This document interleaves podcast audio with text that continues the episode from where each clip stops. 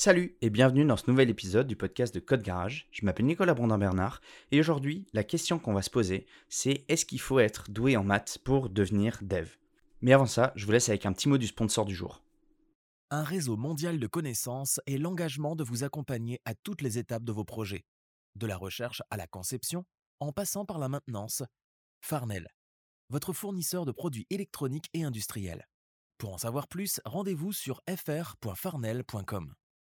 Alors la grande question qui revient dans euh, toutes les bouches quand on commence le développement informatique, c'est est-ce qu'il faut être doué en maths pour commencer à apprendre la programmation en informatique, devenir développeur ou développeuse? Alors la réponse courte que je vais vous donner, c'est non, mais on va étoffer un petit peu plus tout au long de cet épisode.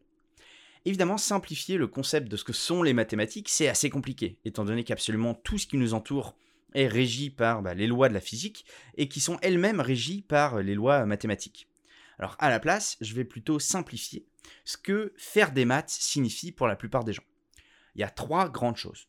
D'abord, c'est jongler avec euh, beaucoup de chiffres et des lettres grecques, euh, des symboles, etc. Ensuite, c'est apprendre, comprendre et appliquer les règles et les théorèmes mathématiques. Et la troisième, c'est utiliser la logique pour lier ces règles entre elles et bah, simplement arriver à résoudre des problèmes. Alors dans les débuts de l'informatique, la programmation était très bas niveau. C'est-à-dire que le lien direct euh, avec les composants électroniques était requis. Les machines permettaient évidemment de résoudre des problèmes complexes en les décomposant en dizaines, voire centaines, milliers d'opérations mathématiques beaucoup plus simples pour créer ce qu'on appelle un algorithme. Il fallait du coup avoir de très bonnes connaissances en mathématiques pour pouvoir programmer et utiliser ces machines. Mais évidemment, c'est plus le cas aujourd'hui, en tout cas pas forcément. Les machines ont changé, les usages aussi, et les compétences requises ne sont plus les mêmes. Alors, il existe tellement de domaines, de systèmes et de langages différents que bah, vous pourriez devenir développeur ou développeuse sans jamais avoir à toucher aux mathématiques, comme euh, je viens de le dire. En tout cas, pas au-delà des opérations classiques comme l'addition, la soustraction, la multiplication et la division. Je pense que ça reste jouable. Mais un des beaux concepts, des plus beaux concepts peut-être de l'informatique, s'appelle l'abstraction. L'abstraction, ça signifie qu'on va créer des systèmes simplifiés par-dessus des opérations plus complexes. L'interrupteur de la lumière de votre salon, par exemple, c'est une abstraction du réseau électrique de votre logement. Pas besoin de savoir comment ça marche, il vous suffit simplement d'appuyer sur le bouton. Et c'est justement ce concept euh, merveilleux qui nous permet bah, tout simplement de ne pas avoir à toucher aux théories mathématiques complexes, mais d'utiliser les systèmes simplifiés qui nous ont été fournis par d'autres, qui ont été créés par d'autres personnes.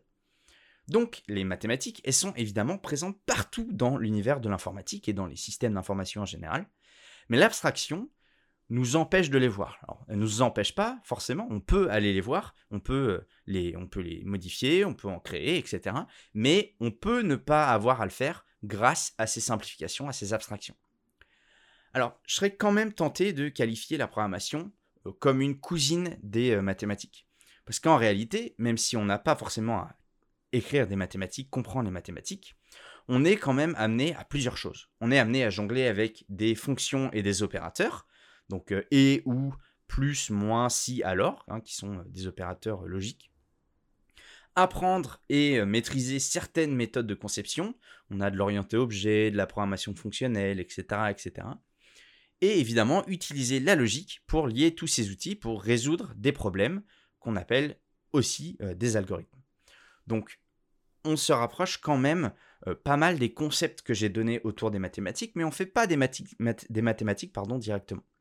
Alors, pour celles et ceux évidemment qui voudraient euh, au contraire exploiter leur potentiel euh, de connaissances mathématiques et de compréhension, bah, je vous conseille de regarder du côté de l'analyse de données, de la cryptographie, de l'informatique embarquée, on est très proche du bas niveau, euh, ou même du développement de moteurs physiques et graphiques pour les jeux vidéo par exemple.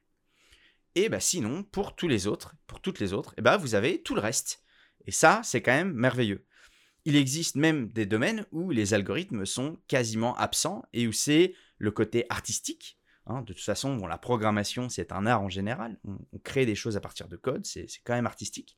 Mais il y a des, métiers dans l'informatique qui dominent encore plus euh, ce côté artistique, comme le développement d'interfaces, l'intégration web, etc., etc.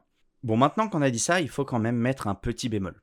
Ces métiers dont j'ai parlé, qui sont plutôt dans le côté euh, artistique plutôt que dans le côté algorithmique et mathématique, ce sont souvent les métiers qui persistent le moins longtemps sur le marché du travail, puisqu'en fait l'évolution des outils, et notamment les outils pour les personnes qui font le design, eh ben, est de plus en plus capable d'exporter du code euh, assez correct avec euh, des animations, des choses comme ça, pour qu'en réalité, eh ben, on passe de moins en moins de temps à simplement réimplémenter des choses qui ont déjà été faites dans un logiciel de design.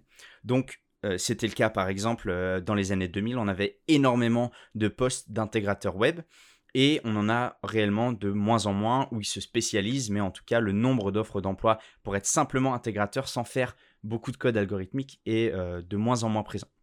Mais c'est également une super porte d'entrée pour découvrir tout le monde euh, de la programmation, du développement, que ce soit développement web, développement logiciel, etc.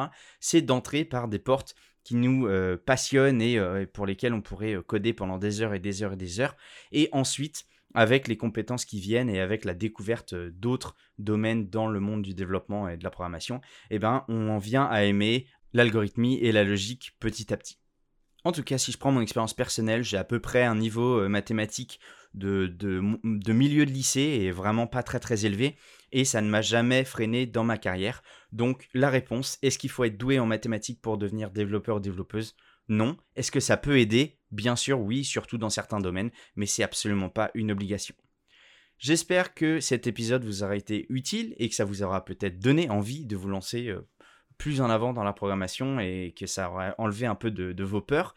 Moi, je vous donne rendez-vous la semaine prochaine pour un prochain épisode du podcast ou directement sur code-garage.fr pour retrouver tous nos articles, tous nos podcasts et toutes nos formations pour devenir de meilleurs développeurs ou développeuses. À la semaine prochaine. Salut